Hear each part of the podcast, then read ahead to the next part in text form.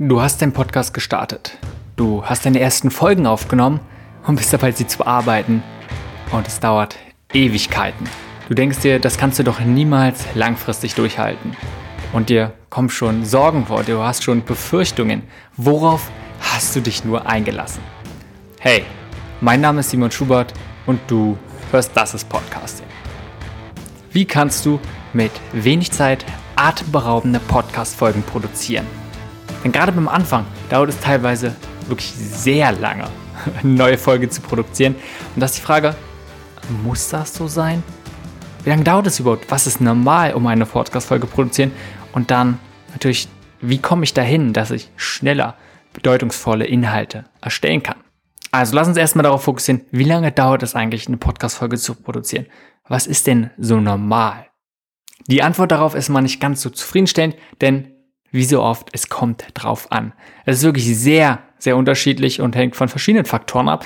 Natürlich zum Beispiel, wie gut bist du da drin, wie lange machst du es schon, aber zum Beispiel auch, was für ein Format ist dein Podcast. Hast du zum Beispiel einen Storytelling-Podcast, wo es darum geht, dass du immer mal wieder neue Perspektiven einbringst, wo du nicht, also wie ich jetzt hier gerade, nur eine Person einfach ins Mikrofon reinspringst, sondern du vielleicht immer von Interviews kleine Schnipsel reinspielst, immer mal wieder was mit Musik unterlegst, dann dauert es natürlich deutlich länger.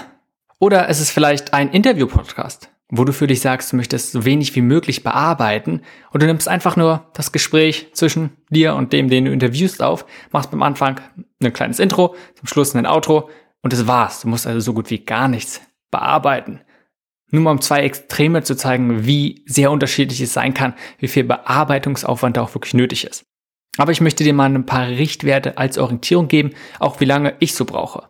Einerseits mit dem Podcast Changemaker, also einem Interview-Podcast, rechne ich immer ungefähr damit, dass es so lange wie die Folge ist, also wenn zum Beispiel eine Stunde ist, brauche ich auch nochmal ungefähr eine Stunde Produktionszeit. Das heißt, nicht wie lange die Aufnahme geht, ne, also ohne Aufnahme, aber inklusive des Hochladens und des Plans, all das gehört schon dazu. Also wenn ich dann nach dem Gespräch die fertigen Audiodateien habe, dann dass ich alles, was zur Bearbeitung gehört, alles, was zur Produktion gehört, so dass es dann schon geplant ist und automatisch veröffentlicht wird. Das ist für mich die Produktionszeit und es ist gesagt, bei dem Interview rechne ich dann ungefähr eins zu eins, so dass die Dauer der Folge auch der Produktionszeit entspricht. Bei meinem Podcast, das Podcasting, sieht es natürlich ganz anders aus. Die Folgen sind deutlich kürzer, also wenn es nur eine Folge fünf Minuten geht, brauche ich leider nicht nur fünf Minuten bei der Produktionszeit, sondern schon deutlich mehr. Ich würde sagen mindestens 15 Minuten, gesagt ohne Aufnahmezeit, aber schon alles andere, so dass sie dann automatisch veröffentlicht wird. Teilweise ein bisschen mehr. Also hier sieht der Faktor, denke ich, eher mal zwei aus mindestens, wenn es nur ein paar Minuten geht, dann wahrscheinlich schon länger. Da muss man sehen. Aber einfach damit du mal eine Orientierung hast. Das gleiche, wenn beim Podcast der sehr, sehr lang geht, irgendwie bei zwei Stunden. Und ich bin nicht jemand, der bis ins Feinste produziert. Dann braucht es natürlich auch keine zwei Stunden bei mir bis zur Arbeitung, sondern dann eher ein bisschen weniger. Also jetzt hast du erstmal zwei Richtwerte, wie lange ich ungefähr so brauche. Und das führt uns, glaube ich, auch schon einen ganz wichtigen nächsten Punkt. Anfangs dauert es unglaublich lange. Es ist völlig in Ordnung, wenn du deine erste Folge, die eigentlich in 20 Minuten geht, zwei Stunden brauchst zum Bearbeiten. Das ist völlig normal, denn du wirst mit der Zeit besser. Wenn, und das ist ein ganz wichtiger Punkt, wenn du daran arbeitest, besser zu werden. Also wenn du dich darauf fokussierst, wenn du auch immer wieder probierst, wie kannst du deine Prozesse optimieren, aber auch einfach, dass du dort ganz bewusst reingehst. Das ist nichts, wo du sagst, okay, einfach so schnell wie möglich hinter dir bringen, weil dann kann es sein, dass du kaum Fortschritte machst. Dann dauert es vielleicht beim ersten Mal irgendwie zwei Stunden, beim nächsten Mal dann irgendwie ein paar Minuten weniger und dann bist du irgendwie bei anderthalb Stunden. Das ist nicht das, wo du hin willst. Sondern, was du möchtest, ist, du möchtest erstmal deine Fähigkeiten verbessern, aber dir vor allem Systeme schaffen. Das bedeutet, dir zum Beispiel eine Checklist machen oder aber auch natürlich die richtigen Tools für die Bearbeitung zu nutzen. Du kannst ein kostenloses Tool nehmen wie Audacity, mit dem du aufnehmen kannst, mit dem du es bearbeiten kannst persönlich, ich habe mir einmal die Oberfläche angeguckt, irgendwie weniger als eine Minute drum gespielt und gesagt, damit möchte ich nicht arbeiten. Weil für mich ist einfach kein guter Workflow ist.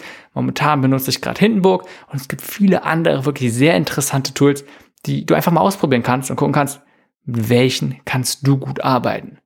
Und dann als nächsten Punkt natürlich auch dich dort reinarbeiten. Es bringt nichts, wenn du ein super Tool hast, aber es nicht benutzen kannst.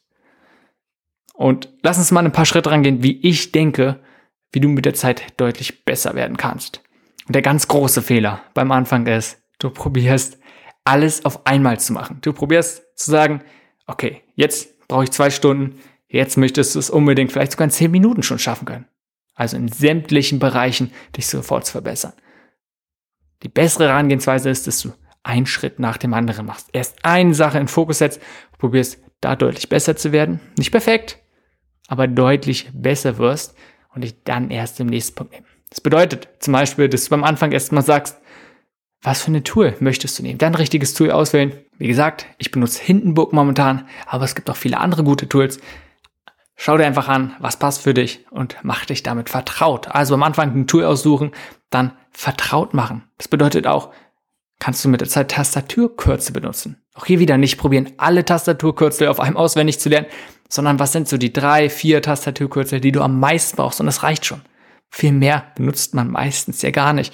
Und wenn du die wirklich auswendig kannst, ganz leicht benutzen kannst, dann kannst du dich weiter fortwagen und vielleicht auch mit ein bisschen fortgeschrittenen Features von diesem Tool vertraut machen. Ansonsten eine andere Sache, worauf du dich dann fokussieren kannst, ist zum Beispiel einfach besser zu sprechen. Du sagst, du machst dir gute Notizen.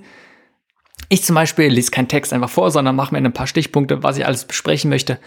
Und indem du dann darauf achtest, aber natürlich auch einfach mit der Übung, wirst du besser beim Sprechen.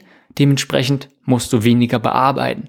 Es kann gut sein, dass du dich beim Anfang immer mal wieder versprichst, vielleicht auch, weil du einfach sehr undeutlich sprichst oder zu schnell sprichst.